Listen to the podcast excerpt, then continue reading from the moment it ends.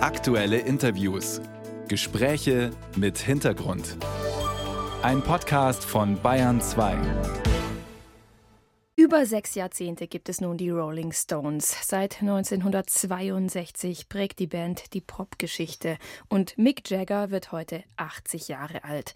Und man ist geneigt, ihn als lebenden Beweis zu nehmen für die hobbysoziologische These 80 ist das neue 60 mindestens.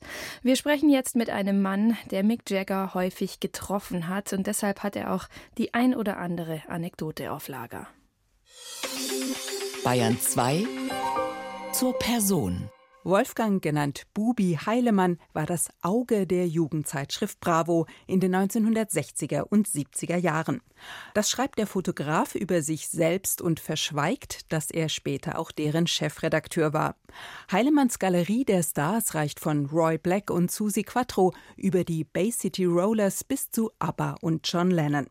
Geboren in Ostpreußen besucht Heilemann eine Fotoschule und lernt Fotofachverkäufer, bevor er Mitte der 1960er Jahre nach München kommt.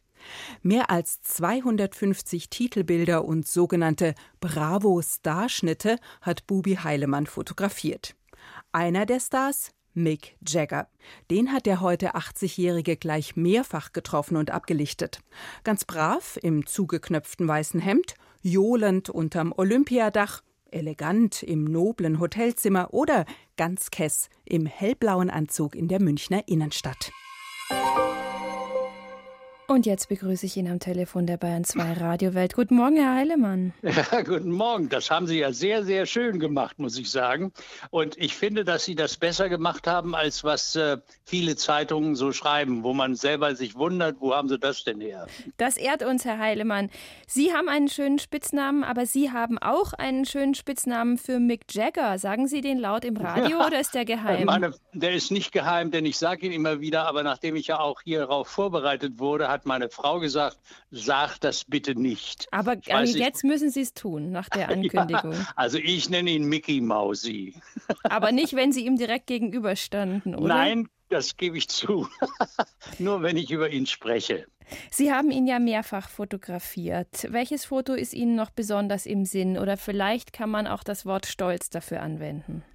Also ich bin zurzeit hier im Norddeutschland unterwegs, weil ich habe eine Ausstellung in den Opel-Villen in, äh, in da eben, wo Opel ist. Vergesse mal den Namen von dem Ort, irgendwas mit R und Rüsselsheim, genau so heißt es. Und diese Ausstellung geht um Bravo-Starschnitte. Und da werden 114 solcher Starschnitte gezeigt. Ist also eine tolle Ausstellung. Und unter anderem sind da auch von mir vielleicht 10 bis 20. Und unter anderem ist da der Starschnitt von Mick Jagger dabei. Und dazu gibt es natürlich auch eine kleine Story. Und die hat das dann dazu geführt, dass sie mich dahin eingeladen haben. Und ich musste das dann da erzählen. Und es war ein voller Erfolg. Und äh, die Veranstaltung war ausverkauft.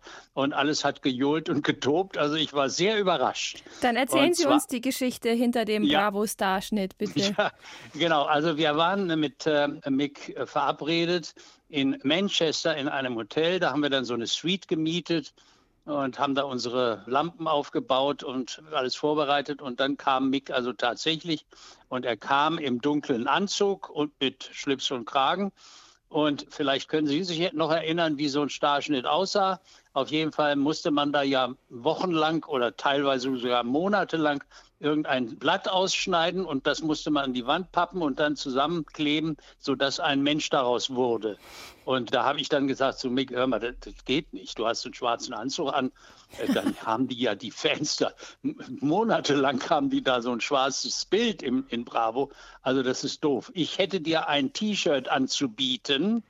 Und zwar, das hatte ich mir gerade am Tag vorher in London auf der Carnaby Street gekauft, also ganz grellbunt mit grünen Ärmeln, gelbes Chemisette und eine große Drei drauf. Naja, da sah der schon mal ein bisschen nach Popstar aus. und äh, dieses Hemd habe ich ihm dazu gemietet und er hat es auch brav angezogen.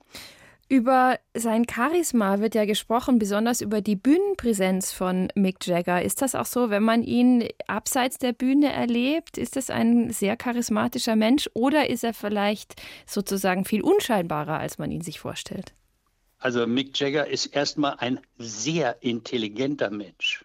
Also da wundert man sich manchmal, was der so weiß und wie der kontert und wenn man mit dem spricht. Ich meine, Interviews habe ich mit ihm auch gemacht und da weiß ich noch, ich war eingeladen im Hilton Hotel in äh, München und ich hatte aber gar kein Aufzeichnungsgerät. Und da haben mir dann zwei Kollegen von Ihnen geholfen und die sind dann damit ins Hotel gekommen. Das eine war der Klaus Krüsken und der andere war der Illmann. Und äh, die beiden saßen da aber auch völlig fasziniert auf der Couch nebenan und haben dazugehört. Und ja, die waren auch euphorisch, weil Mick Jagger trifft man einfach nicht jeden Tag. Ne? Und er war auch ein bisschen angeturnt. Also er hatte doch den einen oder anderen Schluck getrunken, weil es hat etwas gedauert, bis ich von draußen aus Bad Tölz reingekommen bin, weil das passierte so einfach, dass mich die Pressechefin anrufen so, so jetzt hat er Zeit. Vorher war ich schon in Berlin, habe ich gewartet. Ich war in Hannover und habe gewartet. Aber dann in München hat es letzten Endes geklappt. Auf jeden Fall, der Typ ist unglaublich klug und weise und vor allen Dingen, dass der auch so was weiß wie Bravo. Und das fand ich damals ziemlich ungewöhnlich. In dem Interview beispielsweise haben wir darüber gesprochen. Er hat mal irgendwann von einer Zeitung gesagt, Never believe what the papers say. Also glaub nicht, was in der Zeitung steht, das ist meistens falsch. Und äh, dann habe ich zu ihm gesagt, ja, aber was wir in der Bravo schreiben, das ist alles wirklich wahr. Und dann hat er geantwortet, yes, Bravo is the Bible of Truth. Und Klaus Krüsken ist heute übrigens Bayern 2 Musikchef. So viel noch ähm, zur ist Vollständigkeit. Ist doch nicht Ihr Ernst. Ist ja, ja ist toll. mein voller Ernst. Wunderbar, dann können Sie ihm das ja auch einen schönen Gruß ausrichten. So wie Sie über Mick Jagger sprechen, da hat man schon das Gefühl, das ist eine absolute Ausnahmefigur. Sie haben ja viele Stars und Rockstars fotografiert, aber er ist was Besonderes, oder? Absolut Besonderes. Und wenn ich jetzt sage, der ist intelligent, das Zweite, ich meine, ich bin 80. Er wird es heute auch. Der Mann ist ja nicht zu glauben. Haben Sie den in letzter Zeit mal auf der Bühne gesehen? Das ist ja Wahnsinn, wie der da rumspringt nach wie vor. Der kann ja nicht mehr als 50 Jahre alt sein. Man sagt, um noch eine Anekdote anzusprechen, Sie haben mal Souvenirs eingesammelt der Stones. Darunter war eine Unterhose. Was hat es mit dieser Unterhose auf sich? Das ist ja auch eine seltene Frage. Haben Sie sich gut vorbereitet? Das war gar nicht zu Bravo-Zeiten, sondern noch vorher. Also da gab, begab es sich, dass es einen Film gab, der unter Ausschuss der Öffentlichkeit zunächst mal in den Ari-Kinos aufgeführt wurde. Und die Stones sollten da, da war die komplette Mannschaft da und die sollten die Filmmusik dafür schreiben. Und ähm, zu diesem Zweck wohnten in einem Hotel, das es gar nicht mehr gibt, das in der Stadtmitte war. Ja, und mein äh, Kollege, mein Redakteur, der dabei war, der hat sich da so eine Nummer ausgedacht, wie kommen wir jetzt an die ran? Weil das wollte ja jeder. Jeder Fotograf wollte irgendwie eine exklusive Fotosession haben. Und das zu kriegen war eigentlich unmöglich. Auf jeden Fall sind wir in das Hotel gegangen und mein Freund hat dann an der Rezeption gefragt, er wusste, die Stones checken heute aus. Und er sagt, ja, ich bin beauftragt, die Rechnungen zu übernehmen. Und ist hingegangen und hat die sämtlichen Hotelrechnungen von den Boys bezahlt. Und daraufhin kriegte er natürlich auch alle Belege dazu. Also mit wem haben die, damals war das noch so mit äh, Telefon, da wurde das vermittelt, mit wem haben die telefoniert, was haben die gegessen, alles, um daraus nachher eine Story zu schreiben. Und dann haben wir gesagt, aber wir möchten dafür was. Und zwar erstens, wir möchten eine kleine Fotosession haben mit allen fünf zusammen und außerdem vielleicht irgendwie ein Souvenir. Da gab es so eine Aktion in unserer damaligen Zeitschrift, wo so Star Bazaar hieß das, wo man etwas gewinnen konnte von einem. Und das war nicht die Unterhose von Mick Jagger, sondern es war die Unterhose von dem Gitarrist, der hieß Brian Jones.